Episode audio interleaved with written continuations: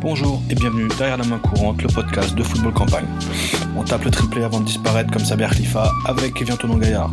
Le site c'est footballcampagne.com et vous pouvez nous suivre sur Twitter à FC underscore campagne et sur Instagram en suivant Football Campagne tout attaché. Aujourd'hui, on parle de football associatif avec la team Autre Monde. C'est l'équipe de l'association Autre Monde qui soutient les gens en grande précarité dans l'Est parisien. L'équipe vient de sortir un magnifique livre qui raconte le parcours de ses membres entre course au rêve déchu vers l'Europe, histoire d'amour et même success story. J'ai rencontré Victor Coeur, membre de l'encadrement de la team Autre Monde, pour nous raconter l'histoire de ces gens au parcours cabossé qui s'unissent autour de la même passion, le football.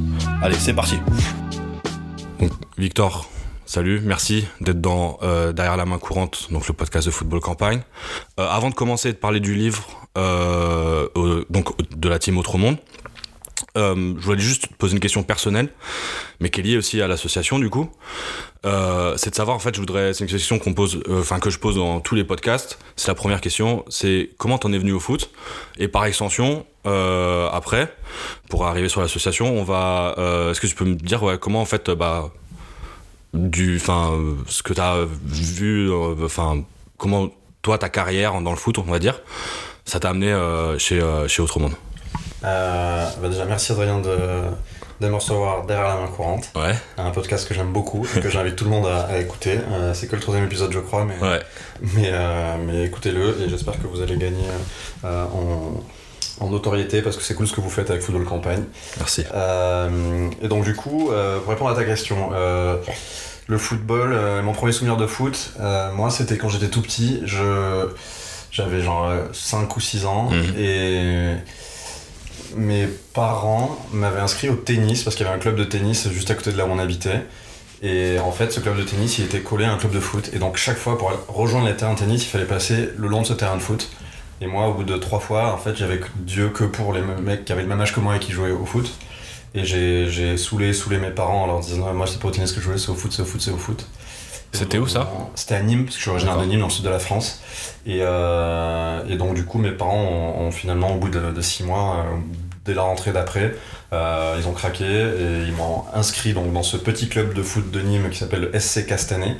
Et c'est un club que, qui est pour toujours dans mon cœur et que je, que je remercierai jamais assez, tous les bénévoles et, tous les, gens qui y travaillent, euh, les éducateurs, parce qu'en gros, bah, ceux qui m'ont appris à jouer au foot et qui m'ont appris ces valeurs euh, de, d'humilité, de, dépassement de soi, de toutes les valeurs du foot, euh, aussi les valeurs dont on parlera plus tard avec le mais de, de mélange, parce que tu, tu, tu c'est un vrai mélange de population, le football, et c'est ça que j'adore dans ce sport-là, et je pense que c'est le, sport parfait pour, pour ça, pour se mélanger et rencontrer des gens qui viennent pas du même univers que toi. Et donc, du coup, ben, moi, mon premier souvenir, c'est ça, j'étais tout petit, et puis je suis tout de suite joué, du coup, au foot. Et puis, c'était ma passion, et c'est ma passion, et, c'est un truc qui, fait partie intégrante de ma vie. Euh, euh, voilà, c'est très important pour moi. D'accord. Et du coup, euh, t'as Là, tu joues encore euh, ou maintenant mm. euh, tu. Euh, Alors, je vieillis, hein. Je suis plus sur la fin de ma carrière. Mais je joue encore deux fois par semaine et même du coup plus que deux fois avec l'association du coup parce que j'entraîne. ça me fait pas mal de de, de, de, jours et de soirées prises par le football. Du coup, j'évite d'en regarder à la télé parce que vraiment sinon ça fait trop. En gros, le lundi soir, je joue en foot à 11 en championnat entreprise. D'accord. on a une super équipe avec qui s'appelle TF1 puisqu'on voilà, on est, on est un dérivé de, de la chaîne de télévision. Donc je joue avec cette équipe-là le lundi soir. Euh, je joue le mercredi soir avec une bande de potes euh, qui s'appelle l'Étoile filante Ouzbek euh, en championnat urban, five, voilà tous les mercredis soirs et depuis, depuis quasiment 10 ans on joue et pareil on a une super team de potes, c'est génial. Et du coup, ben, le dimanche maintenant, j'entraîne l'équipe Autre Monde, dont on va parler, et, qui est le sujet du podcast avec le livre qu'on est en train de sortir. Et, et également aussi, le mardi soir, il y a les matchs de l'équipe de foot Autre Monde. Donc si je suis bon, lundi, mardi, mercredi, dimanche, je suis euh, sur le terrain. D'accord. C'est beaucoup, donc je, je peux pas faire tout ça tout le temps. Mais du coup, c'est vrai que le football rythme pas mal ma vie, hein, comme, comme tu peux le constater. Ouais. Euh, quand, euh, quand et comment tu as rejoint l'association? Alors, euh, c'est un peu un concours de circonstances. Euh, via mon taf, euh, j'ai eu la chance d'être en relation avec, Adidas parce que je travaillais avec eux. Et il y a un bénévole de l'association qui m'a contacté, un ami d'amis, et qui m'a dit on cherche des équipements pour notre équipe de foot. Moi, je connaissais pas Autre Monde. Ça, c'était il y a deux ans. Et, du coup, le garçon qui s'appelle Tommy, qui, qui est un, des fondateur de l'équipe de foot Autre Monde. on s'est rencontrés. Moi, j'ai joué les intermédiaires avec Adidas et Adidas a tout de suite dit OK, on y va, on, envoie des ballons, des maillots, des chaussettes, des chaussures à cette équipe. Et donc, en jouant les intermédiaires, j'ai rencontré Tommy, j'ai rencontré l'équipe de foot, j'ai rencontré les autres bénévoles qui encadraient l'équipe. Et, et, du coup, ben, c'est comme ça que je les ai rencontrés, que j'ai découvert Autre Monde, l'équipe de foot, et que j'ai eu envie d'être bénévole à leur côté. D'accord. Euh, donc pour présenter, on va présenter euh, vite fait l'association. Alors dans le livre, vous, faites une petite intro justement par rapport à ça. Donc Autrement, ça a été créé en 94, c'est ça? Ouais, ça a plus de 25 ans euh, d'existence. C'est dans le 20e arrondissement de Paris. Ok. Et c'est une, franchement, c'est une grosse asso. alors je connais pas parfaitement le monde associatif puisque c'est la première vraiment dans laquelle je m'investis. Mais c'est une grosse association parisienne puisqu'il y a il y a des salariés, déjà il y a 6 ou 7 personnes qui sont salariées. D'accord. Donc euh, voilà, avec un peu de budget derrière, et il y a 300 bénévoles. Ok, ouais, donc c'est énorme. Voilà, il y a plein de gens qui connaissent l'asso, qui ont entendu parler, parce qu'ils font beaucoup de choses. En gros, c'est une association qui vient en aide aux personnes en situation de, de, de, précarité, on va dire, et euh, qui aide les gens les plus démunis. C'est une association de, solidarité, on va mhm. dire. Et, et, donc du coup, ils font plein plein de choses. Ils, ils font des maraudes pour distribuer des repas à des, sans domicile fixe, euh, ils accueillent des gens, ils les aident dans leur accès au droit, euh, ils donnent des cours de français, ils donnent des cours d'informatique, euh, ils permettent de faire des, des ateliers de, d'art plastique, de poésie, de, de, de, y a une époque il y avait même du rap pour ceux qui voulaient s'essayer. Enfin, ils permettent à ces gens-là qui n'ont pas peut-être accès à toutes ces choses-là de la vie, de leur donner cet accès-là gratuitement. Donc il y a aussi le sport dedans, il y a une, section running, donc nous l'équipe de foot. Et, donc voilà, c'est une association qui, qui ben ouais, une association de solidarité qui aide les, les plus démunis, à avoir une vie un peu meilleure. Et, et il faut, avant de parler de l'équipe de foot, il faut pour remettre en perspective sans cette association-là, l'équipe de foot Autrement n'existerait pas. Et le travail qu'ils font, les salariés, les bénévoles, l'équipe, euh, le conseil d'administration, euh, ils font un travail incroyable et, et, et je ne les remercierai jamais assez. Donc Raphaël, qui est le président, et Marie, qui est la déléguée générale, et toutes les équipes, Clémentine, Elodie, et toutes les équipes euh, qui travaillent au quotidien chez Autre Monde, ils font un travail incroyable.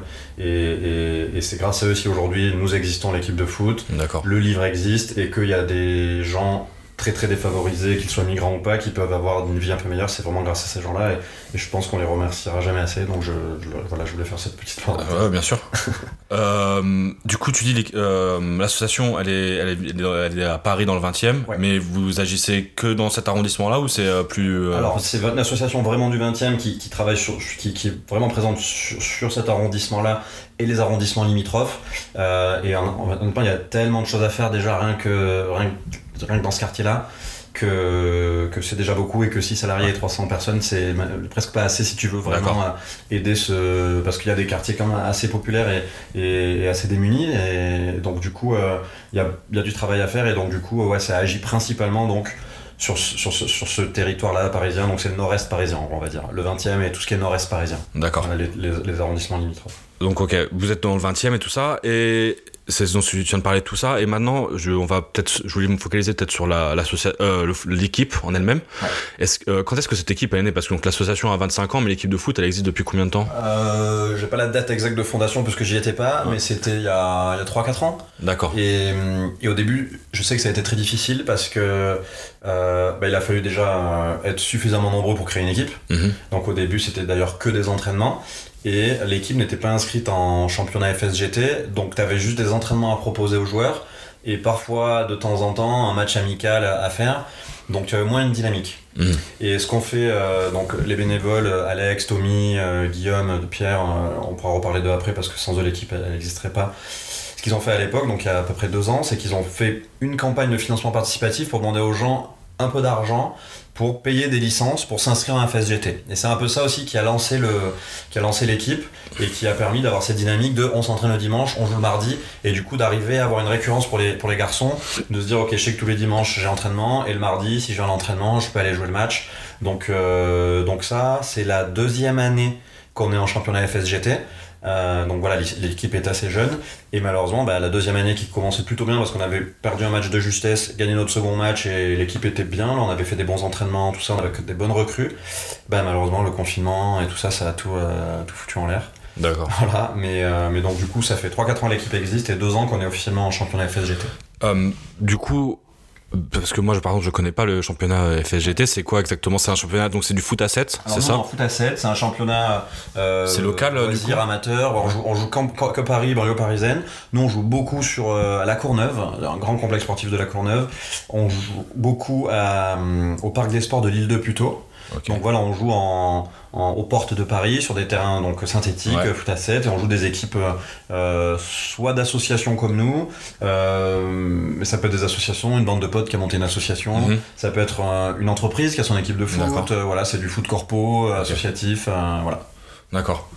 Et c'était quoi alors tu, m'as dit que t'étais pas au début de l'équipe de foot, mais c'était quoi euh, l'idée quand euh, l'équipe de foot elle a été créée En fait, d'où c'est venu cette idée de créer, euh, de rajouter ça à l'association qui a déjà pas mal d'activités? C'est une très bonne question et, en fait c'est venu de du constat de, que donc les bénéficiaires de l'association, il y avait de plus en plus de jeunes africains beaucoup, donc migrants ou ou, ou réfugiés, tu vois qui venaient à l'association. On savait que c'était des mecs qui avaient une appétence pour le football, euh, mais on pouvait pas leur proposer de jouer. Et du coup, en fait, naturellement, on s'est rendu compte que bah, ça a été une demande en fait, une demande des, mecs de se dire ah ouais, il y a, une section running, on peut faire de l'art plastique, on peut faire ça, mais nous ce qu'on a c'est juste jouer au foot. Et donc du coup, euh, assez naturellement, les gens de l'association se sont dit euh, bah, montons une team de foot et, c'est comme ça que c'est né. Et voilà, ça, ça, a mis un peu de temps, hein, mais, mais, mais c'est né comme ça de la demande finalement des bénéficiaires de l'association de jouer au foot. Et on en parlait un peu avant, juste avant le podcast, mais cette idée de, de l'équipe de foot, au final, euh, alors c'est une question qui est peut-être plus pour la fin, mais je vais la poser maintenant quand même, c'est dans l'idée, quand on lit le livre, l'impression quand même c'est que ça c'est que ce que ça ramène pour les gens qui sont dans cette équipe euh, c'est de retrouver un peu euh, un repère dans leur dans leur dans leur vie parce qu'ils sont tous loin pour la pour beaucoup, même si l'association, c'est pas que des migrants, euh, notamment, c'est aussi des gens du, coin, du 20e et tout ça. Ça, leur donne un repère qu'ils avaient en fait quand ils étaient dans leur pays d'origine en fait. Et puis aussi une famille, j'ai l'impression aussi, c'est un peu ça. C'est, exactement ça. le mot famille est très juste parce que parce que ben on reconstitue une famille et, c'est des garçons qui sont déracinés quelque part parce qu'ils ont quitté leur pays, euh, euh, ils ont quitté leurs parents, leur famille, leurs proches, leurs potes, leurs petites copines. Et ils arrivent à Paris et tout ce qu'ils te disent, on arrive à Paris et là, on savait que ça allait être dur, mais on savait pas que ce serait dur à ce point-là. Et les mecs, vraiment, ils, ont un gros coup, contre-coup de se dire, ah ouais, il fait froid, les gens, ils nous captent même pas parce qu'ils sont dans, voilà, métro, boulot, dodo, bam, bam et tout. Euh, ils ont pas le temps de chiller dans la rue, de, nous, de, s'attarder sur nous. Euh, on n'a pas de boulot, on n'a pas de papier, on a peur des contrôles, donc c'est super dur. Donc ils sont vraiment euh, un peu livrés eux-mêmes et, comme je disais tout à l'heure, déracinés. Et donc, c'est pour ça que j'aime bien le terme que tu as employé de, famille. Bah, effectivement, nous, l'équipe de foot, presque le foot, c'est un prétexte en fait. Ça pourrait être du rugby, ça pourrait être du badminton, j'en sais rien, tu vois, ça pourrait être euh, de la course à pied, voilà. C'est juste un prétexte pour recréer du lien et que ces mecs-là euh, retrouvent des, se fassent des potes euh, et quelque chose de régulier, quelque chose de, une dynamique, voilà, dans, dans, leur, dans leurs agendas, dans leurs semaines, et puissent rencontrer des gens et et se faire des potes et renouer avec le plaisir qu'ils ont de jouer au foot juste simplement entre potes. Et pour ceux qui achèteront et qui liront le livre, il y a une très belle histoire qui est celle de Cara, notre capitaine, mhm. qui en fait, euh, grâce à l'équipe de foot, a rencontré Modou, qui est aussi un garçon qui est présenté dans le livre et qui est notre, notre meilleur défenseur. Et en gros, c'est devenu les deux meilleurs potes aujourd'hui. Ils sont tous les deux du Sénégal, ils sont pas du tout venus ensemble en France. Mhm. Bon, ils ont ce, le fait que comme ils viennent du même pays, ils ont, ils ont, la proximité aussi de la langue. Mais en fait, ils sont devenus hyper hyper potes grâce à l'association et donc l'équipe de foot. Donc tu parles de famille, c'est voilà, c'est le bon terme parce que ben là, on a, on a fait grâce à cette équipe de foot, il y a deux mecs qui qui sont qui sont deux super potes aujourd'hui et qui sont euh, tout le temps ensemble et qui se serrent les coudes dans les galères parisiennes, tu vois. Mhm. Et voilà. Et ce qui est beau aussi, c'est une famille un peu atypique parce que c'est une famille euh, euh, multiculturel, tu vois. Alors c'est quasi uniquement nous des gens, des joueurs issus d'Afrique. Euh, il y a aussi, comme tu l'as justement dit, euh, des gens qui sont juste du quartier, parce qu'on accueille aussi euh, des gens qui sont du 20e arrondissement, qui ne viennent pas forcément d'un milieu favorisé, qui n'ont pas forcément les moyens de se payer des équipements et de jouer dans des clubs et payer des licences, et du coup ils viennent jouer au foot avec nous. Donc du coup on a un mélange de mecs du quartier, des Français, on a un mélange de maghrébins, Afrique du Nord, Algérie, Maroc, tout ça, donc ils vont peut-être mieux parler français ou, ou qui vont avoir une intégration plus facile. Euh, et à côté de ça, on va avoir des mecs euh, d'Afrique plus centrale, euh, on va dire des mecs de Guinée-Conakry, du Mali, donc du Sénégal, comme je t'ai dit. Et en fait, on a plein de pays représentés. et si tu veux, je trouve que c'est donc il y a mille langues qui se parlent, mhm. parce que même dans, tu sais, dans ces pays-là, ils parlent même pas les mêmes langues selon la région du pays. Donc du coup, sur le terrain et puis dans les vestiaires et tout, il y a mille langues qui se parlent. Le français, il fait figure de langue de référence. Et, et du coup, il y a un petit peu des clans, si tu veux, comme tu pourrais avoir le clan des Brésiliens au PSG, tu vois. Mais c'est super positif et, les mecs sont là entre à se partager leurs histoires, leurs galères, leurs, trucs, leurs bons plans et tout. Et, c'est une famille qui est cosmopolite parce que voilà, c'est plein de pays qui sont représentés au sein de cette petite équipe. Euh, pour que les gens comprennent, on a à peu près une quarantaine de joueurs. Euh, et on a euh, bien, on a quasiment. ouais, pas loin de 20 nationalités, tu vois, on a vraiment plein, plein de gens, voilà. et, euh, et, ouais, donc c'est une belle, une, famille très, très cosmopolite, voilà. Ouais. c'est marrant, t'as dit quelque chose déjà. Euh, il y a un truc que j'ai noté, t'as dit le football c'est un prétexte, ce qui est un peu une des devises euh, chez nous pour football campagne. C'est un peu le football est un prétexte pour faire tout ce qu'on fait. Donc déjà ça, puis en fait quand tu parles de ça et ce que j'ai compris via le livre, c'est quelque chose que j'ai l'impression de saisir aussi à un, à un niveau autre. Euh, étant euh, vivant à l'étranger moi-même et, euh, et, notamment avec Jérémy avec qui je fais football campagne et qui est, qui est un ancien coéquipier à toi dans l'étoile filante Ouzbek. Tout à fait. Il y a vraiment ce truc, moi ce que j'ai réalisé en partant vivre à l'étranger, c'est que bah, vite en fait tu te retournes vers des gens de ta nationalité assez au début pour avoir des repères et notamment quand tu me racontes l'histoire de Kara et Modou par exemple et bah le fait que l'équipe de foot amène ça je trouve que c'est vachement bien parce que ça c'est les gens se rendent pas compte. Euh, alors moi personnellement je suis parti à Londres euh, j'avais j'avais un peu d'argent enfin là c'est pas du tout dans le même dans le même contexte que, que les gens de l'association on est donc tu vois c'était beaucoup plus confortable clairement mais quand même mentalement c'est important d'avoir des repères et j'ai l'impression que bah, l'association fait ça, mais l'équipe de foot ramène ça et c'est super. Et moi, je pense, enfin, c'est très important et ça se voit bien dans le livre que ça, enfin, que c'est ça que vous ramenez justement, ce, cette chose qui est importante. Et puis en plus, il y a une histoire alors. C'est, c'est ce que tu viens de dire en fait. un peu bêtement, on dirait on apparaît ça un, réseau, mais je veux dire, c'est juste de rencontrer des gens et de se faire des, nouveaux amis. Ça donne, je pense, une impression pour, pour, pour eux, comme ça a pu me la, donner personnellement. Euh, quand tu rencontres des nouvelles personnes, ça, t'as l'impression d'avancer en fait dans ton, dans, dans, dans ta dans, ton, dans, ta nouvelle vie, dans, ton, dans le processus que tu as euh, commencé en partant de, de ton pays. Et c'est quelque chose qu'on voit dans, ce, dans, ce, dans cette chose-là. Et du coup, c'est pour ça que j'avais employé le mot famille juste avant. Euh, euh, et c'est assez, euh, assez bien. je voulais revenir sur un petit truc avant sur l'association, et même pour l'équipe de foot, en fait. comment les gens ils viennent vers l'association et vers l'équipe de foot comment, comment ça se passe? C'est une super question. Euh, bah parce qu'effectivement, même moi je me demandais, mais comment ils sont au courant qu'il y a une équipe de foot qui existe euh, Parce que même si nous on a fait un compte Instagram, là machin, c'est des mecs qui sont pas sur Instagram, c'est juste ils ont WhatsApp et tout, tu vois. Et en fait, ils, ils arrivent à l'équipe via l'association dont ils entendent parler, parce qu'ils savent que dans cette association, tu vas pouvoir, comme je disais tout à l'heure, avoir des cours de français, euh, tu vas pouvoir rencontrer des gens qui vont t'aider euh, parce que si tu as une galère pour dormir un soir, ils vont te trouver un foyer ou t'aider, te dire vers où te tourner. Ils vont te t'aider dans ton accès au droit. Si ta demande d'asile est refusée, ils vont te dire comment faire, te mettre en relation peut-être avec des avocats qui peuvent t'aider. Donc je dirais que la porte d'entrée, c'est finalement euh, toutes ces toutes possibilités que t'offre l'association pour démarrer ta nouvelle vie de, de, de, fraîchement arrivé en France et qui est un début de vie sacrément difficile euh, parce qu'effectivement ils n'ont pas des situations confortables comme tu l'as dit.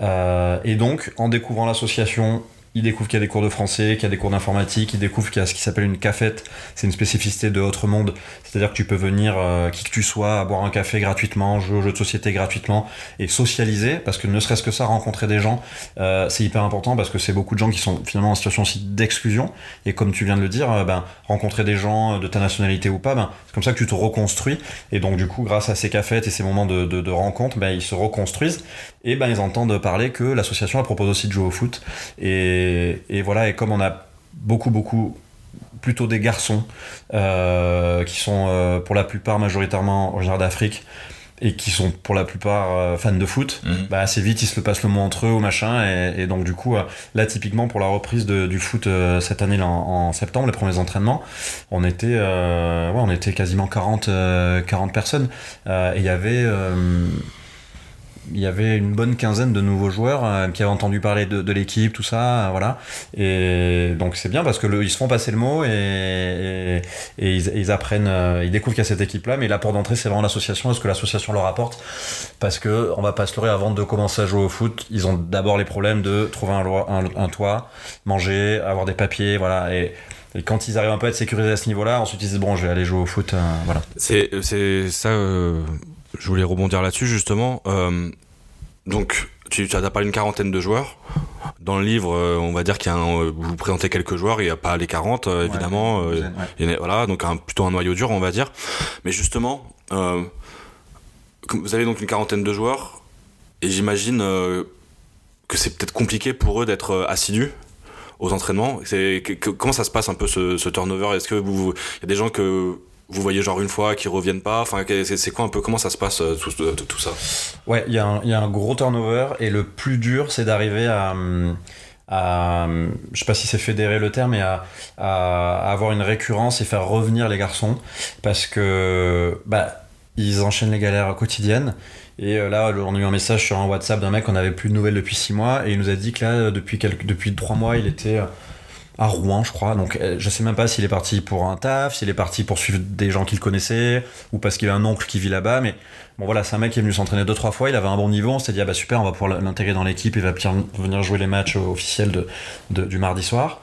Puis on l'a plus revu. Euh, souvent, il change de numéro de téléphone. Donc, euh, on a une boucle WhatsApp avec tout le monde. Donc, déjà, ils n'ont pas toujours WhatsApp quand ils l'ont, en général ils l'ont parce que ça leur permet aussi de rester en contact avec le pays et tout, mais quand ils l'ont, Parfois ils changent de numéro, parfois ils te répondent pas, du coup tu perds le fil.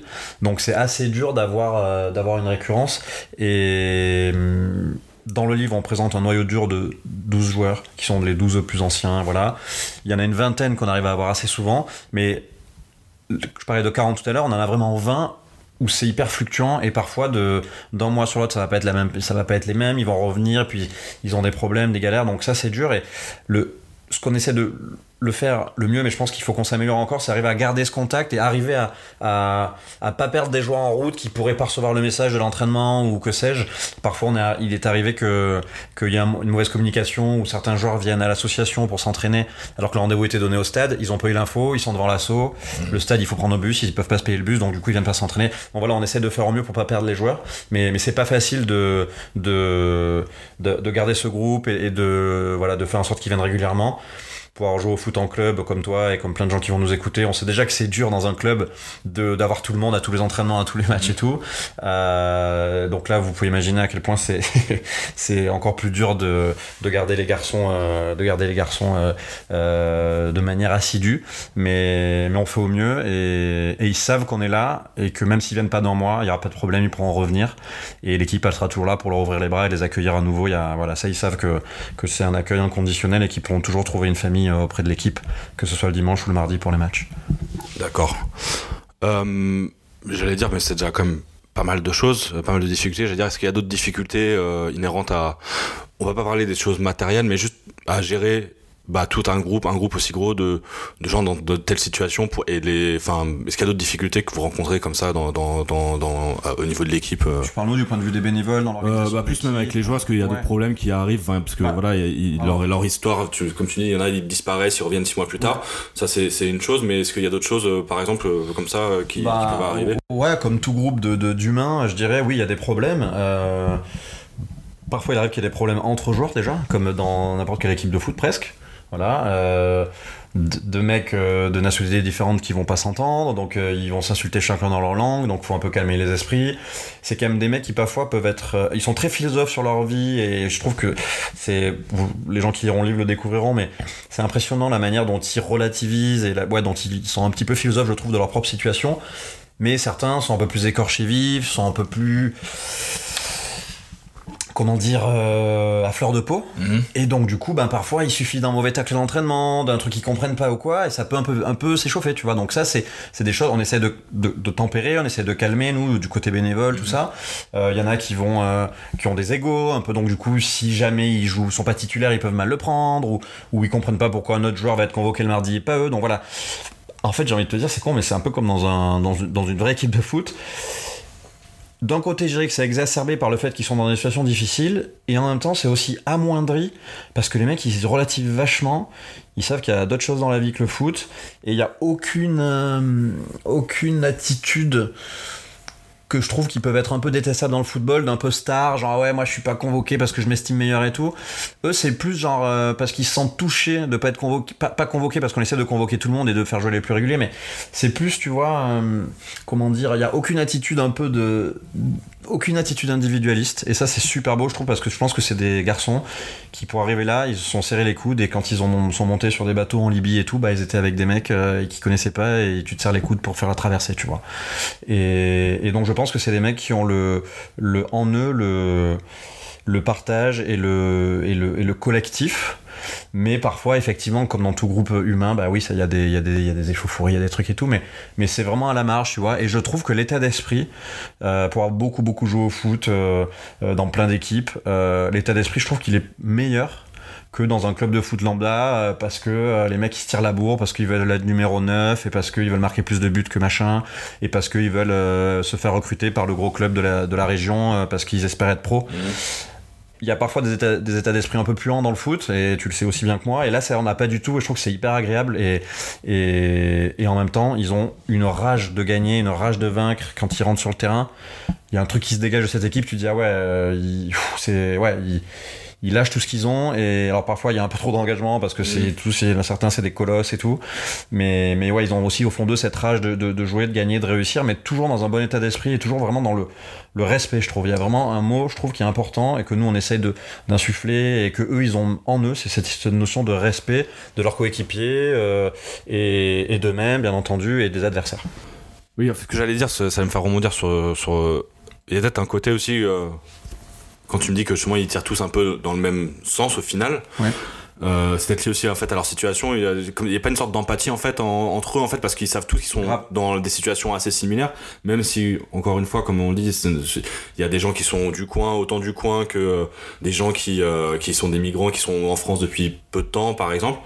Ils ont tous, enfin j'ai l'impression que que le fait qu'au final ça, ça marche bien, qu'ils tirent tous dans le même sens, c'est peut-être lié au, au fait qu'ils savent que malgré le, tu peux avoir Kara donc justement qui est d'origine sénégalaise euh, avec euh, un autre joueur par exemple il y en a euh, j'ai oublié son nom euh, qui est d'origine algérienne par exemple et qui sont en France pour deux raisons complètement différentes je, je vais pas spoiler Kiredine, ouais. Kiredine, ouais, qui est bah, Kiredine en France qui est, qui, est, qui est, venu par choix mais par amour aussi pour, ouais. mais au final ils sont quand même c'est deux situations complètement différentes mais ils tirent dans le même sens parce qu'ils ont un ils sont un peu dans la même difficulté au final et ça les ils sont ensemble quoi enfin l'unité fait la force ouais, peu, ouais. fait la force un peu ils sont ils ont pas le même background euh, ils ont pas quitté leur pays pour les mêmes raisons euh, il y en a qui sont dans l'équipe et qui ont même pas quitté le pays puisqu'ils sont français mmh. mais ils sont dans des situations de difficulté de est-ce que je vais pouvoir me nourrir Est-ce que je suis sûr que là où je dors, je vais pouvoir continuer d'y dormir? Donc, ils, ils, partagent ça. Et je pense quand tu en es à ce niveau-là de, de, difficulté dans ta vie, forcément, les mecs qui sont comme toi, ben, ça devient un peu des frères, je pense.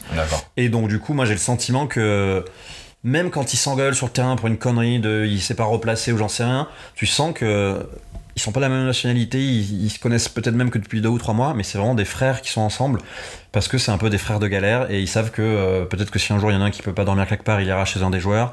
Euh, ils se donnent des nouvelles, ils s'entraident, euh, ils, ils, se donnent les bons plans de, de, de, de bah, dans la région parisienne. Euh, est-ce qu'il y a un foyer Est-ce qu'il y a un endroit où je vais pouvoir euh, avoir des habits Est-ce qu'il y a telle association en plus d'autres monde qui pourra m'aider Donc ouais, ils sont un petit peu ouais, un petit peu, un petit peu frère, frère de, de difficulté. Donc c'est ce, cette situation de précarité dans laquelle ils sont, bah, ça les rapproche en fait.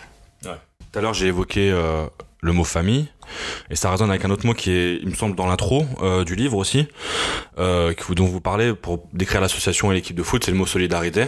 Ouais, autrement, c'est une association de solidarité, ouais. c'est comme ça qu'il se présente. Ouais. et du coup, ça, je vais ouvrir le livre vite fait, qui est un très bel objet. Euh, et on va, ça va, pour parler de solidarité, je vais parler, on va parler vite fait de quelques joueurs, pas tous, pour pas non plus euh, raconter tout le livre, mais on va parler du premier qui est dans le livre, qui est présenté et qui est un peu et qui est, et, comme vous expliquez dans son portrait, qui incarne beaucoup ce, ce mot de, de solidarité, c'est Kara, le capitaine, Kara Traoré, qui est un milieu offensif, un milieu distributeur, comme vous dites dans le livre. Ouais, ouais, ouais, c'est un, super joueur, hein, très très fort. Il a joué à très bon niveau au Sénégal. Euh, voilà, bah, est-ce que tu peux me raconter un peu son histoire euh, à Kara, du coup Ouais, Kara, c'est un excellent gaucher, milieu de terrain, qui, qui est le, le, le, la pièce maîtresse de notre équipe. D'une part parce qu'il est fédérateur, rassembleur, et d'autre part parce que c'est un super joueur de foot et un, il a un état d'esprit parfait. Euh, et Kara, c'est un, c'est pour ça qu'on ouvre le livre sur lui, parce que euh, en fait, il a décidé après avoir reçu, euh, après avoir été bénéficiaire de l'association, avoir profité des cours de français, avoir eu plein d'aides de l'association, il a décidé lui aussi de s'investir et de devenir euh, plus que bénévole dans l'association, puisqu'il est carrément devenu membre du conseil d'administration, et lui-même donne des cours de français, et, notamment lui, sa spécificité, c'est que c'est pour ça qu'on l'a appelé capitaine Scrabble aussi dans le, dans le livre, c'est parce qu'il adore jouer au Scrabble, et du coup, euh, il, parfois il va donner des cours de français à l'association, et il se sert du Scrabble pour donner des cours de français, pour faire des mots avec des gens qui ne maîtrisent pas tout à fait bien le français. Et donc c'est un bon exemple d'un garçon, et quand je dis que ces garçons, ils sont d'une d'une richesse humaine incroyable, eh ben lui c'est le parfait exemple parce que ben il est en situation difficile, euh, il a de la chance d'avoir un peu de famille à Paris, donc il n'est pas dans une galère aussi importante que certains, mais il se dit bah moi j'ai reçu grâce à l'association et moi aussi je vais donner en échange. Et donc du coup euh, il s'investit auprès de l'équipe de, foot en étant le capitaine, en étant irréprochable, il s'investit auprès de l'association en donnant des cours de français et il s'investit auprès de l'association aussi en étant membre du conseil d'administration.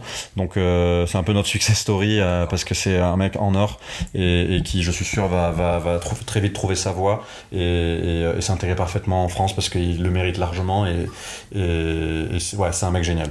Il fait quoi dans la vie, euh, Cara euh, il, a, il a trouvé un job du coup? Alors, c'est difficile de trouver des, des jobs parce que pour les papiers, c'est compliqué. Ouais. Alors, euh, c'est. Ça fait deux ans qu'il est en France. Ouais, ouais, un peu, ouais, exactement. Euh, bah, pour avoir des papiers, il faut avoir des, des, des, fiches de paye. Pour avoir des fiches de paye, il faut un boulot. Mais pour avoir un boulot, il faut avoir des papiers. Enfin, c'est un peu le serpent qui se prend la queue et il galère. donc, ils enchaînent ces mecs-là les petits boulots. Cara, lui, il, a, il, est comme il parle plutôt bien français, qu'il présente bien et qu'il qu'il qu'il a de la suite dans les idées. Il a toujours arrivé, à, il a toujours arrivé à avoir des, des, des travails.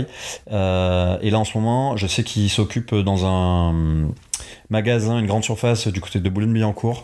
Euh, il s'occupe de faire de la mise en rayon, tout ça. Donc il a un vrai, un vrai taf euh, euh, à temps plein okay. qu'il occupe, rémunéré, tout ça.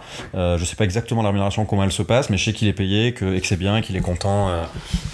mais bon, il est, il est passé par tout un tas de galères avant d'avoir ce taf un peu régulier. Quoi. Et pour revenir vite fait sur son histoire, avant de passer à, à quelqu'un d'autre, mais je voulais commencer par lui, parce qu'en en fait, il, il, il incarne aussi quelque chose euh, dont le premier invité du podcast Romain euh, Molina a beaucoup parlé. C'était un de ses premiers articles d'ailleurs à l'époque pour CNN c'était euh, il a été Cara il a été berné par un agent étant jeune. Mmh. Est-ce que du coup il était parti en Europe ou euh, il est jamais parti Il a juste donné son argent à un agent qui, qui lui a dit euh, je vais trouver un club et euh, c'est ça qui lui est arrivé? Exactement, ouais. Le, il a économisé. C'était un joueur de foot très prometteur du Sénégal. Il y a un championnat, je crois, des, des quartiers oui. très connus. Championnat des Navetan. On a un article, on a interviewé un joueur que je suis parti au Sénégal il y a deux ans et j'ai interviewé un joueur qui m'a. Donc il y a un article sur le site de Football Campagne. Faudrait eh ben, après, après le livre. Ouais, ouais. Et, et, du coup, donc il jouait beaucoup dans ce il était jeune, il était très talentueux, c'est un super gaucher comme je disais, et il gagnait même de l'argent parce que certaines équipes le recrutaient, le payaient pour faire gagner le quartier, tout ça, et, euh, et donc il gagnait de l'argent grâce à, grâce à ça, et donc il gagnait de l'argent grâce au football. Et hum, cet argent il l'a mis de côté et un agent euh, lui a dit ben écoute moi je peux te je peux te faire rentrer dans un club un centre de formation en Europe et peut-être du coup grâce à moi tu vas pouvoir intégrer euh, devenir professionnel. Et donc une fois que Cara a, mis toutes ses économies de côté entre les mains de, cet agent euh, qui devait lui payer les billets d'avion et je ne sais pas tout, ce qu'il lui avait promis bah, l'argent il a disparu et, et, et Cara l'a jamais revu ce, ce, ce, ce mec là Mekara, il, il, est philosophe et comme il le dit dans le livre, il, en parle sans trop, sans amertume et, il, a, ouais, il a réussi à faire une croix là-dessus. Et, et, bon, il est quand même venu en France quelques années après, quand il a pu économiser. Il a réussi à se payer un billet d'avion, il est venu en France et, il a tenté sa chance parce que c'est un footballeur très, talentueux. Il a tenté sa chance dans quelques centres de formation et, en, en région parisienne. Il avait deux trois touches, euh, mais en fait, euh, bah, ta priorité, c'est quand même de manger mmh. et de dormir. Et, et en fait, malheureusement, tu, tu, tu, il a dû un peu décrocher du football. Et quand tu, avec le, le, nombre de personnes qui sont dans une situation euh, peut-être pas confortable mais normale en France, qui cherchent déjà à percer dans le football, quand toi en plus de ça, tu es, tu es, tu, viens de, tu, es migrant ou réfugié, c'est dur de, Il y a quelques exceptions, hein, mais, mais c'est très très difficile. Donc malheureusement, il a dû un petit peu décrocher du football. Euh, il s'est aussi rendu compte, et il me l'a dit avec beaucoup de, de, de justesse, qu'il y avait un niveau footballistique très élevé en France et en Europe et il s'attendait pas à ce que ce soit à ce niveau-là.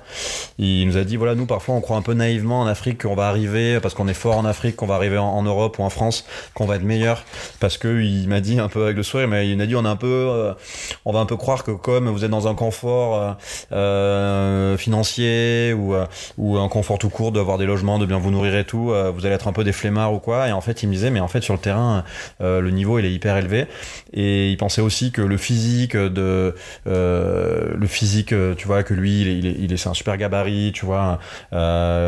Qu'il allait être plus puissant que des joueurs européens, mais il m'a dit mais en fait en Europe et en France il y a plein de gars qui sont africains comme moi, mm. peut-être qu'ils sont nés en France, mais du coup ouais. et donc du coup c'est pas mal de, je dirais pas de désillusion, mais une, sorte de de, de se rendre compte, de réaliser qu'en fait euh, c'est super super super dur de devenir joueur de foot pro euh, et, et qu'il y en a que très très très très peu qui y arrivent et qu'il me disait malheureusement j'essaie de le dire aux petits frères qui sont restés euh, au pays que c'est un objectif qui est quand même très très très dur à atteindre et qu'il vaut mieux faire peut-être des études que se dire je vais devenir footballeur professionnel, même si ça fait rêver tout le monde. La chance, elle est tellement infime que, que il faut peut-être se concentrer sur d'autres choses. Garder le football comme un loisir et parce que c'est un sport magnifique qui permet de, de, mélanger les, les, gens et, et d'avoir des émotions incroyables, mais d'en faire son métier, c'est quand même très dur. Du coup, on va parler d'un autre joueur. Euh, un jeune, euh, parce que je crois que Kara il a 32 ans. 30 piges, ouais. ouais. Euh, là, on va parler d'Ibrahim Sidibé, qui est ivoirien et qui a 20 ans, qui a un milieu et qui a une histoire euh, assez compliqué. Est-ce que tu peux euh, nous le raconter un peu? Euh, Ouais, c'est le joueur qui fait la couverture du livre. Euh, parce qu'il a une gueule de ouf, hein, comme tu peux voir là sur les, sur, dans les pages du livre. Et il est hyper photogénique. Ouais, ouais, et puis tu, tu vois dans ses yeux et dans son visage qu'il a, qu'il a traversé des, des épreuves et qu'il n'est pas fait du même bois que, que nous. Et, et bah oui, donc quand, les, quand vous lirez le livre, vous découvrirez que, bah, qu'il a traversé oui, des sacrées épreuves puisqu'il était euh, gamin en Côte d'Ivoire et que c'était à l'époque du, du, conflit entre Alassane Ouattara, Laurent Gbagbo et toutes ces, toutes ces choses-là euh, un peu atroces. Et donc il a été enrôlé comme enfant soldat. Il avait, euh, je crois, 12, 12, ou 13 ans. Et, en gros, ben, il nous a expliqué que soit euh, tu deviens enfant soldat, soit limite. Euh, il te suit, quoi. Ouais. Euh, donc au début, il a dit non, et donc il te tue pas tout de suite, il t'attache à un arbre. Pour te dire le niveau de. de, de comme c'est hardcore.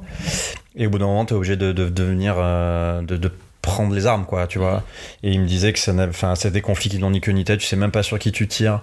Euh, il sait même pas s'il a tué des gens ou pas s'il a tiré ou pas enfin voilà il a sa famille s'est fait décimer euh, il a trouvé son père euh, mort dans, dans leur, leur, leur, petite cabane où ils habitaient.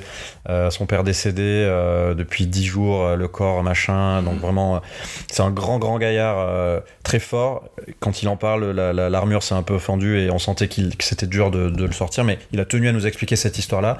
Et il nous a demandé que ce soit dans le livre. Donc du coup, on, on, on a, on, a, on, a, on a suivi ses, ses, sa, sa, demande. Et, et donc voilà, il a, il, a, il a été enfant soldat et il nous a donné une anecdote. Euh, comme tout le monde a les mêmes armes, vient peut-être même du même village et ils ont les mêmes habits des tris qui sont posés au milieu des villages, pour savoir si la personne qui est en face de toi, elle est dans ton camp ou pas, ils avaient un nom de code euh, qui était euh, tu as du feu. Et si l'autre te répondait mets de l'eau, c'est qu'il était avec toi. Et s'il te répondait pas mais de l'eau, et eh ben c'était que c'était ton ennemi qu'il fallait lui tirer dessus. Donc euh, pour te dire le bazar que c'est dans ces conflits-là où finalement tu fais la guerre, tu sais même pas contre qui. Il se faisait à moitié drogué, il nous disait tous les matins il nous faisait boire du pétrole. Alors je sais pas ce qu'il entendait par pétrole, mais bref, il leur donnait des pilules et tout. Donc les mecs ils sont drogués, ils sont gamins, on leur finit un, flingue et on les fait se battre contre entre eux, mais on sait même à peine pourquoi. Bref. En plus, comment il est arrivé euh, en France du coup euh Et donc du coup, il a, il a, il a, il a quitté cet enfer et, il a bien fait. Et il a enchaîné les galères dans tous les pays. Il est passé par le, Mali, je crois. Euh, il a remonté plusieurs pays, Burkina Faso, pardon. Il a remonté jusqu'en Afrique du Nord et Alger, ouais. Ouais, jusqu'à Alger où il a sympathisé avec un, un, un monsieur algérien adorable qui l'a un petit peu accueilli, soutenu et qui lui a donné du travail et qui lui a permis d'économiser. Je crois qu'il faisait du travail dans la maçonnerie. Et puis il a économisé économiser, économiser. Il a fini par traverser la Méditerranée euh, sur un bateau du côté de Ceuta.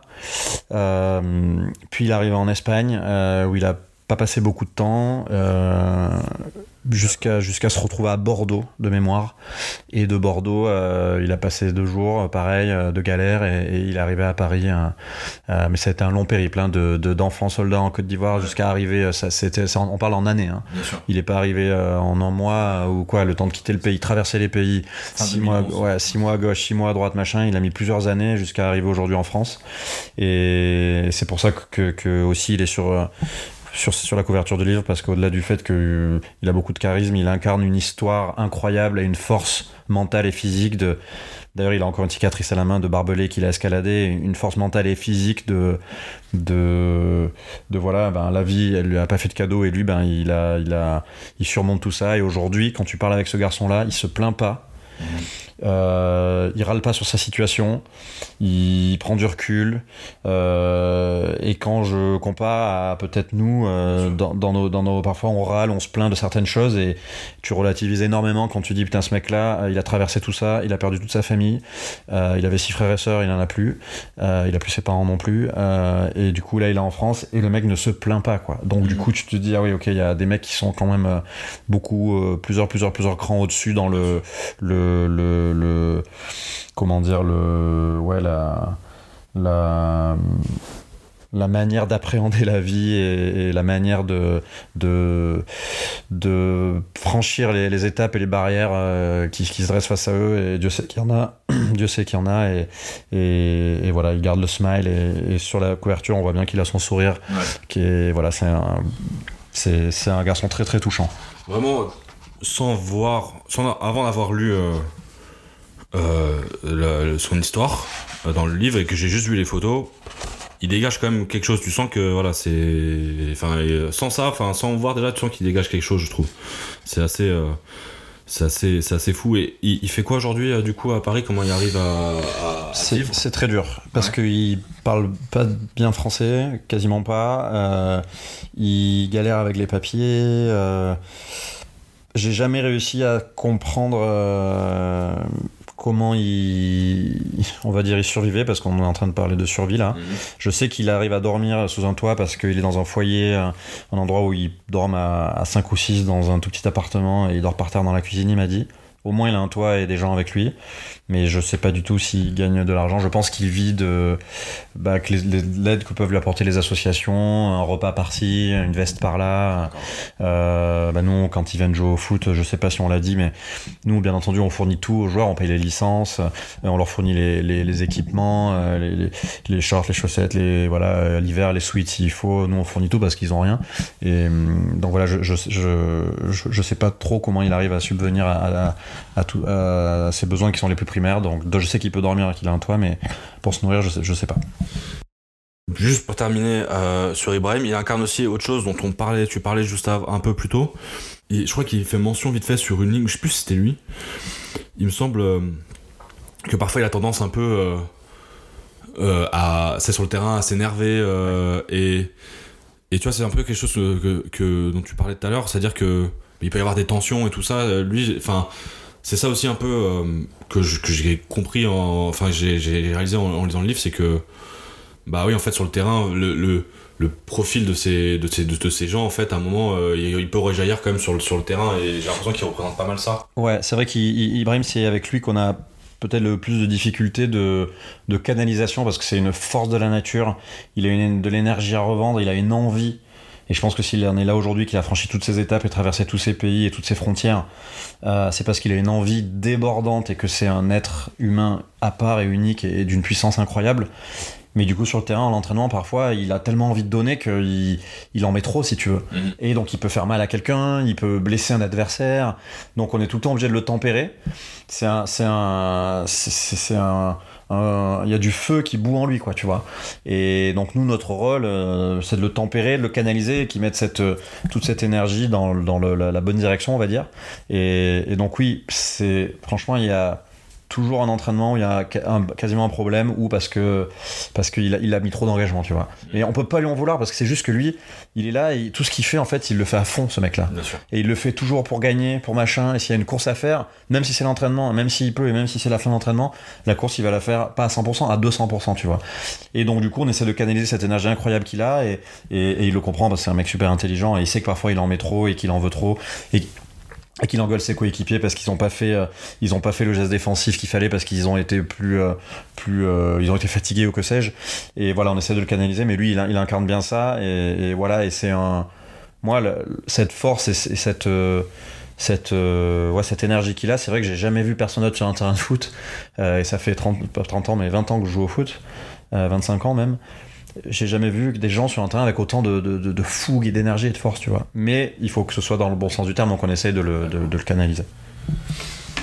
Alors, on va faire un troisième joueur. Euh, on va parler de Kiredin qui vient d'Algérie. Kiredin Jeffel. Euh, et c'est un peu pour. Euh, c'est un peu l'opposé de l'histoire, on va dire, d'Ibrahim, parce que lui, il est venu en France à cause d'une histoire d'amour. est-ce que tu peux me raconter un peu son, son, histoire et qui il est, sa personnalité un peu euh Ouais, alors on va pas dire à cause d'une histoire d'amour, on va dire grâce. Ah, c'est une histoire d'amour, euh, Kiradine, c'est, c'est lui qui a décidé d'être ici aujourd'hui euh, alors qu'il avait sa vie, euh, son boulot et tout ce qu'il fallait en Algérie, il était très heureux.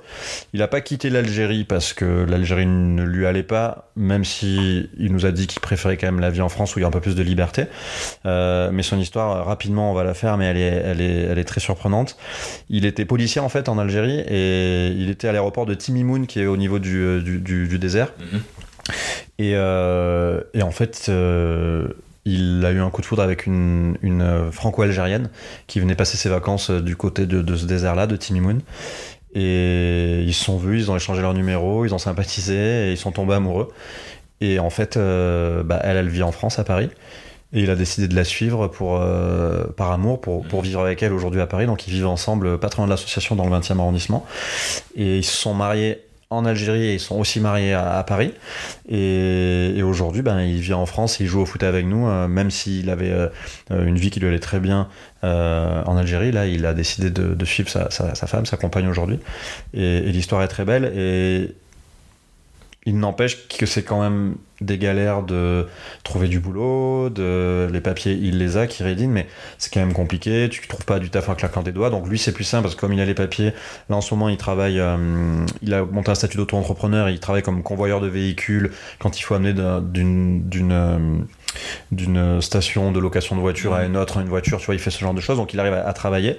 Euh, mais mais il est pas il était pas dans le besoin, si tu veux. Il a pas quitté son pays parce que c'était des galères ou que sais-je comme les autres ou comme Ibrahima où il y avait une où il y avait une guerre euh, une guerre civile, tu vois. Euh, lui, il l'a quitté parce qu'il est tombé amoureux de sa compagne. Il aussi aujourd'hui de la France. Il est super heureux d'être en France. C'est quoi sa personnalité dans, dans l'équipe au, milieu du groupe? Il, il apporte quoi? C'est un garçon d'une générosité incroyable euh, et, c'est vrai que les Algériens, les Marocains sont vraiment très très généreux. Hein. Et petite anecdote d'ailleurs.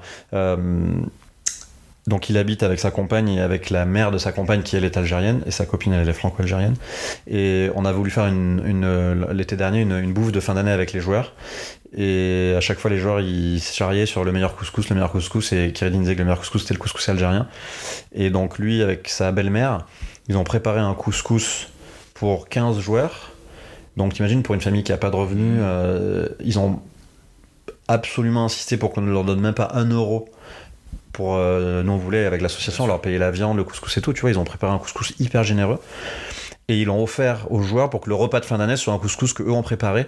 Et donc du coup, si tu veux, cette générosité là, elle te elle te touche, elle te marque et, tu dis putain, on connaît plein de gens qui ont des bons salaires, des bons tafs et tout et, et qui sont peut-être pas si généreux que ça. Et en fait, tu te rends compte que parfois la générosité, elle tu la retrouves finalement dans des gens qui sont dans le besoin.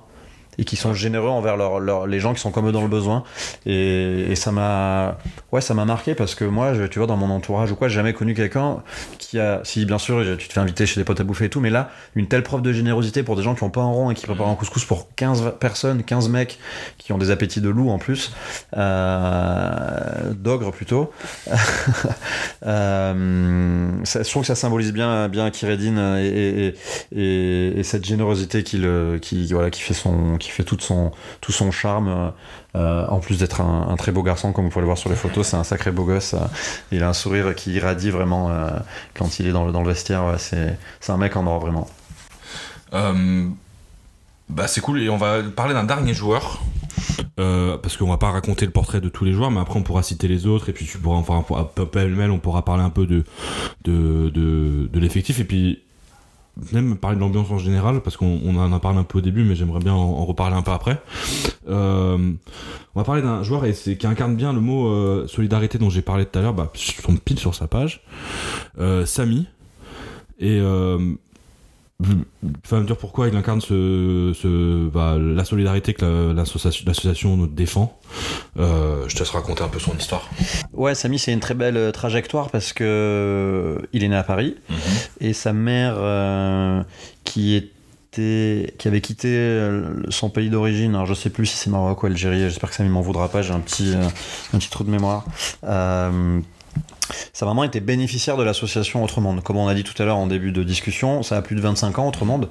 Et donc sa maman, il y a un peu plus de 20 ans, quand elle est arrivée à, Paris, ben, elle a profité de l'aide que lui offrait l'association, parce qu'elle s'est installée dans le 20e arrondissement, à côté de l'assaut.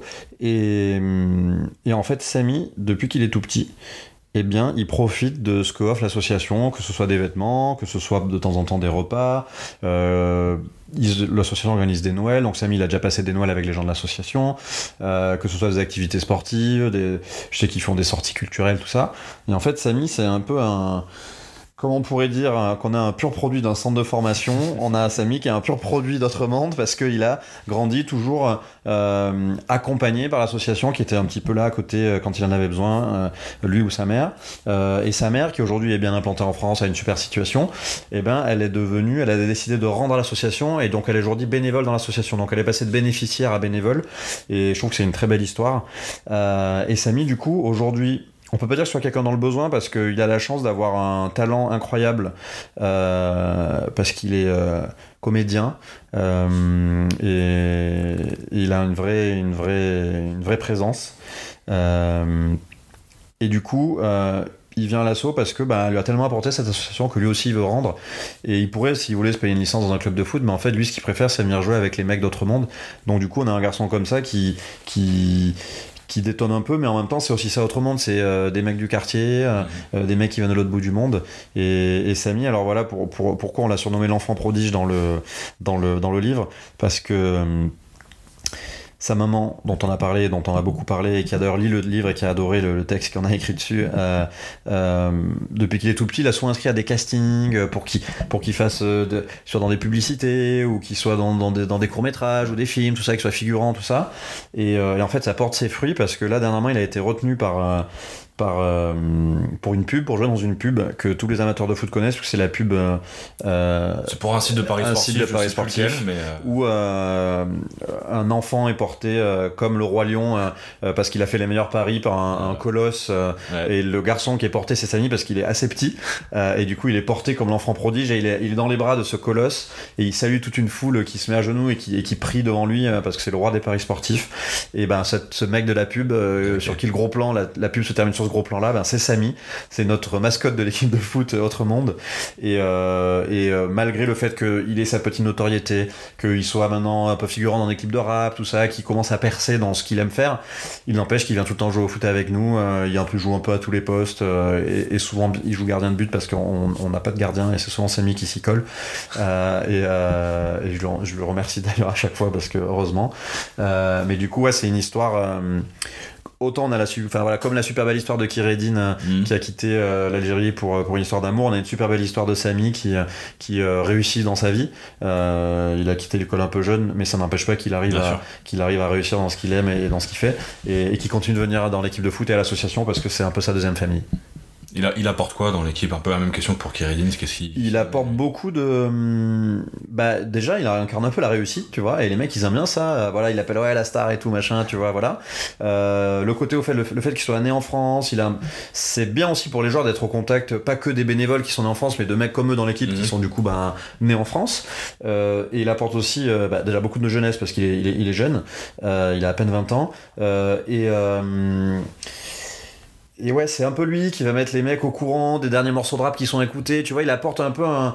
Euh, je trouve qu'il c'est une sorte de, de, passerelle entre les garçons qui sont réfugiés ou migrants depuis quelques mois ou quelques années euh, et qui ont pas à 100%, ils sont pas à 100% dans une vie française ou parisienne. Et lui, du coup, il leur fait écouter, il leur fait écouter le dernier morceau, euh, il leur, euh, il leur parle d'une marque de fringues, enfin, tu vois. Et, et, du coup, ça, ça, ça permet, bah, c'est une sorte d'intégration, si tu veux. Il, il, facilite l'intégration, je trouve. Tu mhm. vois, c'est un, un, un, vrai, c'est un, tu vois, je trouve que c'est un vrai trait d'union, une vraie passerelle entre, entre bah, une vie d'un mec qui serait qui aurait grandi à Paris dans le 20e et, et les mecs qui eux n'ont pas grandi à Paris dans le 20e parce qu'ils ont grandi dans leur pays, mais qui sont aujourd'hui ici. Et lui, je trouve qu'il apporte ce truc-là de, de, ouais, d'intégration, je trouve vraiment. Ouais. Euh, bah c'est, c'est vrai, c'est, ça a l'air c'est une belle histoire aussi. Et euh, donc on va, enfin, on va passer sur les autres parce qu'on va pas raconter tout le livre quand même. Mais il y a plein d'autres joueurs. Euh, donc il y a une douzaine de portraits, comme on dit. Il y a Moussa qui vient de Mauritanie. Ouais, Moussa qui vient de Mauritanie avec, son, meilleur pote Ismaïla. D'accord. Des, des, des, histoires assez, euh, assez ouf. Ils viennent du même bled en, Mauritanie. Ils sont pas arrivés ensemble en France, mais ils sont dans la communauté euh, mauritanienne qui vit, qui vit à Paris. tu parlais. il y a Abouraman qui est un des plus anciens. Donc Abouraman et Étienne sont deux portraits qu'on fait également. Ce sont deux des plus anciens de l'équipe qui étaient là vraiment au tout tout tout début. Euh, et qui sont vraiment les grands frères qui accompagnent les plus jeunes, qui ont connu les galères, qui aujourd'hui parlent bien français et qui vraiment aident les nouveaux euh, à s'intégrer. Et, on n'a pas le temps d'en parler, mais c'est voilà, on aurait pu en parler un peu plus d'Abdou parce que c'est vraiment le grand frère et Étienne aussi qui, qui aident les plus jeunes à, ben voilà vivre en France du mieux possible. Euh, Ibrahim en a parlé. Alors bien sûr, on a euh, notre, euh, notre mascotte, c'est Osama, euh, qui a une présence incroyable sur les photos, vous verrez, hyper charismatique. Et on s'attendait pas à ce que ce soit à ce point-là quand on l'a shooté. Franchement, mhm. c'est dingue comme ça ressort. Qui vient de Belleville, lui, je crois. Hein. Ouais, Osama, c'est pareil, c'est un mec du quartier, il a grandi ici. Euh, sa grande fierté d'avoir la double nationalité et tout. Et, et voilà, qui est un garçon particulier parce que, ben ouais, il a quelques troubles parfois physiques et aussi un peu mentaux. et et, son histoire est très touchante, donc je vous invite à la lire. Euh, c'est vraiment notre mascotte et, et c'est pas le meilleur sur le terrain, euh, loin de là. Mais il n'empêche qu'on le fait tout le temps jouer, il est tout le temps convoqué le mardi soir parce qu'il est là tous les dimanches, il vient s'entraîner et il fait toujours de son mieux. Et c'est un mec euh, très très attachant. Donc, donc voilà, c'est pour ça que c'est notre mascotte. et, voilà, on n'a pas parlé de Yacine, qui est le plus le grand frère, on va dire, le taulier. Mm-hmm. il a son travail, il est bien, il a, il a il a, euh, ouais, 34 ans, donc c'est vraiment le plus âgé de l'équipe. Euh, il taffe, tout ça, il, il parle très bien français. C'est presque un, c'est presque comme si c'était un bénévole en fait, parce que tu vois, parfois, il arrivait qu'aucun des bénévoles ne puisse se libérer pour aller jouer des matchs. Et c'est Yacine qui est vraiment le mec sur qui on peut toujours compter, euh, bah, qui a supervisé l'équipe et qui, joue le rôle de bénévole. Donc, c'est un, des personnes, pareil, un petit peu indiscutable dans l'équipe. Et on a Modou, euh, du coup le meilleur pote de Kara, ils sont rencontrés dans l'équipe, ils sont tous les deux du Sénégal, mais ils sont rencontrés ici à, Autre Monde. Et, euh, et voilà, c'est le meilleur pote de Kara, son histoire elle est dingue parce que lui, ben, il a traversé en bateau, il allait jusqu'en euh, Libye. Donc déjà la trajectoire jusqu'en Libye elle est galère. De la Libye il a traversé sur un bateau et il a passé un an dans un camp, un camp de migrants en Italie. Mhm. Et au bout de trois fois, il a réussi à passer la frontière pour arriver en France et finalement arriver jusqu'à Paris. Donc, euh, ouais, c'est des mecs qui ont traversé des sacrés trucs avant d'être avant d'être ici. Euh, euh, alors, tu vois, oui, tout sur le dernier, Ibrahima Sissé. Ouais, Ibrahima. et enfin, il y a un truc dans son histoire qui, alors c'est pas le, c'est un détail que j'ai vu dans l'histoire. En fait, il, en fait, quand vous, quand il est interviewé, il est en bord de terrain, il joue pas. En fait, il n'est pas convoqué pour le match, pour le match. Et ça, c'est un point sur lequel je voulais, je voulais revenir aussi. C'est que, alors déjà, juste une petite question, combien de personnes vous convoquez par match? Que, Vu que c'est à 7, du coup, il y a combien de personnes euh, dans l'équipe euh, qui jouent euh? Alors, c'est pas facile, on a essayé de mettre en place pour que ce soit le plus juste possible. On essaie de convoquer ceux qui viennent le plus s'entraîner. donc, dès qu'on fait l'appel à tous les entraînements, et on sait que par exemple, Ibrahima, il est mieux s'entraîner 8 fois, et du coup, tous ceux qui cumulent le plus d'entraînements, peuvent être convoqués pour le match du dimanche. Comme ça, on fait pas jouer les meilleurs ou machin, voilà. Et bien entendu, si un mec n'est pas disponible pour jouer le mardi, et eh ben du coup, ça permet à certains qui sont venus moins s'entraîner de jouer. Hein. donc ça se goupille plutôt bien. Euh, on convoque, euh, on convoque euh, en général 12 joueurs, même si c'est du foot à 7 et qu'on l'idéal c'est d'y être à 7 avec 3 remplaçants. On convoque 12 joueurs parce qu'il y en a toujours un qui au dernier moment ne pourra pas parce qu'il a trouvé un taf ou parce qu'il a une galère. Il y en a un qui aura du retard, beaucoup de retard, voire qui pourra plus du tout venir. Mm. Donc euh, on convoque 12 pour se retrouver à 10, parfois même moins. Et, et bon, t'as bien compris qu'on fait pas jouer les meilleurs, on fait jouer les plus réguliers et on fait jouer surtout tout le monde parce qu'on est une association et à la fin de la soirée, le but du jeu, c'est pas d'avoir gagné le match, c'est que tout le monde ait joué, tout le monde ait passé un bon moment. C'est sûr que les mecs, ils auront plus le smile si on a gagné, mais ils comprennent aussi qu'il faut faire jouer tout le monde et que si on fait jouer juste les 7 meilleurs et que les autres ils sont sur le bord de touche, ça, ça, ça, ça c'est pas le but d'une équipe associative. Et le cas d'Ibrahima, c'est que bah, il s'était moins entraîné dernièrement, euh, donc du coup, il n'était pas convoqué au match du mardi à la Courneuve, et, et il n'empêche qu'il est quand même venu. Mais euh, il s'est tapé tout le transport et en plus ça leur coûte cher, il risque les contrôles et tout. S'est tapé tout le transport à la Courneuve juste pour être sur le bord du terrain, pour regarder ses, frères jouer. Et du coup, ben ouais, c'est le genre de le genre de, choses qui peut paraître simple. Bah oui, c'est il va avoir joué ses potes jouer. Mais en fait, pour ces garçons-là, traverser tout Paris, payer un billet de RER, de RER euh, prendre le risque de peut-être se faire contrôler ou j'en sais rien, euh, bah, c'est presque une prise de risque, tu vois. Donc euh, c'est pas comme quand nous on prend notre scooter pour la rejoindre notre équipe de foot parce qu'on a juste mal à la cheville et qu'on peut pas mm. jouer et que le coach nous a pas convoqué, tu vois. Donc donc c'est une vraie preuve de de, de ouais de d'entraide et de que que c'est que comme on a dit en début de discussion, c'est plus qu'une équipe, c'est vraiment une famille. Bah ça ça le prouve ça le prouve aussi. Il y a, d'autres joueurs qui font ça, c'est quelque chose qui revient, c'est pas un cas isolé, ce, ce qu'il fait quand il, enfin quand les gens sont pas convoqués mais ils viennent quand même au match? Non, je, je, vais, je vais être sincère avec toi. la belle histoire, c'est que je te dise oui oui, ils font tout ça. Non, non, franchement, euh, quand ils sont pas convoqués, ben en fait, ils, ont quand même des galères dans leur vie, donc ils sont pas convoqués, ben, ils vont peut-être euh, en profiter pour essayer de taffer ou faire autre chose ou machin. Euh, donc euh, ça arrive qu'il y a des joueurs qui viennent, qui viennent jouer s'ils sont pas jouer, voir les joueurs, leurs coéquipiers jouer s'ils sont pas convoqués. Mais c'est vraiment Ibrahima qui le fait plus souvent. les autres en général, ils restent chez eux ou c'est peut-être que s'ils sont pas là, c'est qu'ils ont pas pu venir parce qu'ils nous avaient déjà dit qu'ils étaient pas dispo. Mais c'est ouais, comme comme tu disais, c'est ça, ça pour, pour ça que ça m'a marqué un peu.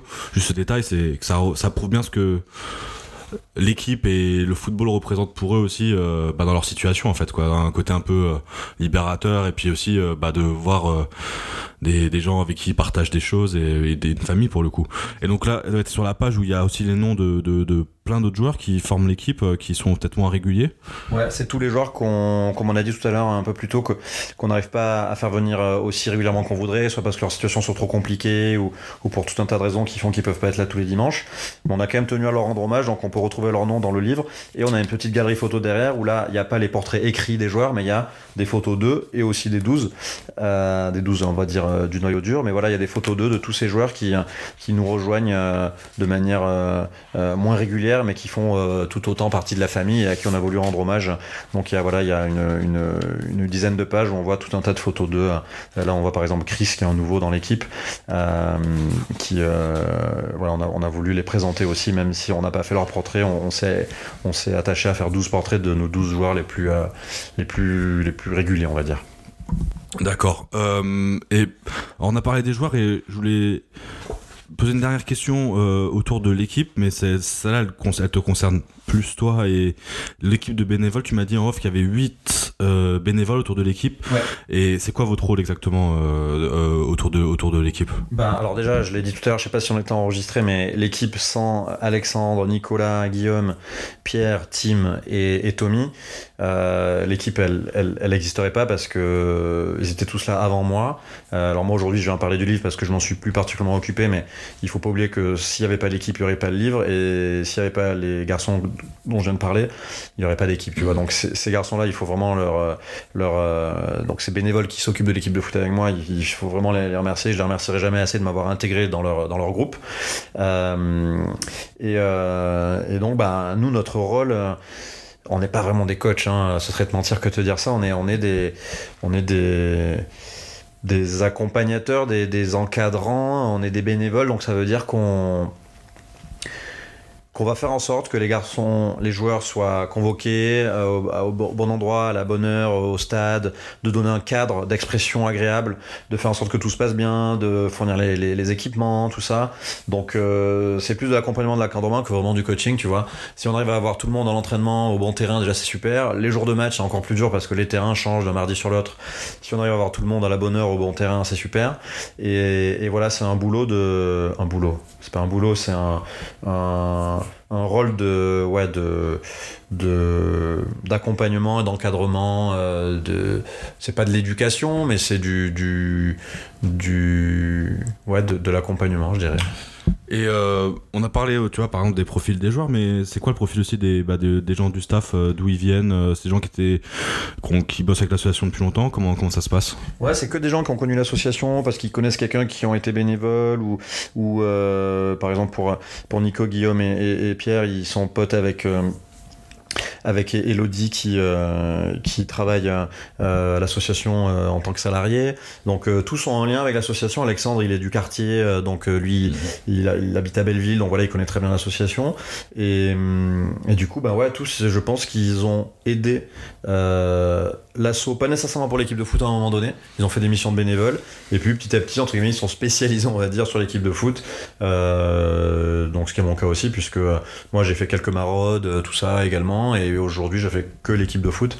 Euh, donc, euh, donc euh, c'est, c'est, ouais, c'est pour, pour, du coup répondre au début de la question, les profils, ouais, c'est on a tous à peu près 30 piges, mhm. on a tous eu la chance d'avoir une, une, bonne éducation et de grandir dans un univers plutôt confortable, en tout cas bien plus confortable que ceux que les garçons qu'on accompagne dans cette équipe-là. Et du coup, bah, on a juste envie de donner un petit peu ce que, que la vie peut-être nous a, nous a donné. On a peut-être eu, au tirage au sort, on a eu un peu plus de chance. Mhm. Et du coup, bah, on essaie de, renvoyer un petit peu l'ascenseur et de donner de notre temps euh, auprès de, garçons-là qui ont eu un peu moins de chance que nous à ce fameux tirage au sort. Et, voilà, et c'est aussi rendre aussi ce que le football nous a apporté parce que ben derrière la main courante, c'est un podcast sur le football. Et, là, voilà, comme je t'ai dit tout à l'heure, le foot, c'est qu'un prétexte pour cette équipe qui est surtout, euh, c'est surtout on veut fédérer et que ce soit juste une grande famille, mais mais c'est vrai que tout ça, c'est quand même possible grâce au foot. Et le foot, c'est vraiment le sport qui fédère, c'est vraiment le sport qui te permet de te retrouver. C'est un langage universel, en fait. Mhm. Même si ça paraît un peu basique ce que je dis, mais, mais c'est un langage où tout le monde se retrouve, on est sur le terrain, même si on parle pas la même langue, on se comprend. Et, je pense que tous les bénévoles là, euh, donc Alexandre, Nicolas, Guillaume, Tommy, Tim, Pierre et moi, on a tous reçu un jour quelque chose grâce au football. On a tous ce souvenir, ce truc. Euh, le football nous a tous aidés euh, à être meilleurs quelque part, je pense, dans notre vie, à rencontrer des gens qui n'étaient pas des mêmes origines, des mêmes univers, à, vivre les mêmes émotions, qu'elles soient euh, positives parce que tu as gagné un champion ou négatives parce que tu as été relégué. Mais tout ce que le football nous a apporté et tout ce que ce sport-là nous, nous, nous, oui, nous a apporté, ben on se dit que nous, on peut aussi, grâce à ce sport-là, apporter plein de choses positives aux aux, joueurs qui composent notre équipe. Euh, et, franchement, je vois que c'est le cas parce que, parce que, parce que ouais, le foot, pour ça, c'est vraiment le langage universel, c'est le sport parfait pour, pour tous se retrouver. Et ça me permet euh, de, euh, tu me tends un peu une perche pour la, ma dernière euh, petite question. Il y a quand même un invité de marque aussi dans ce livre qui fait le l'intro, en gros, la préface. Voilà, c'est mot que je cherchais. C'est Preston Kipembe. Tu peux m'expliquer comment ça s'est passé? Ouais, écoute, Preston Kipembe a eu la gentillesse de rédiger un très beau texte qui, donc du coup, l'ouverture la, et la préface du livre, comme tu viens de dire.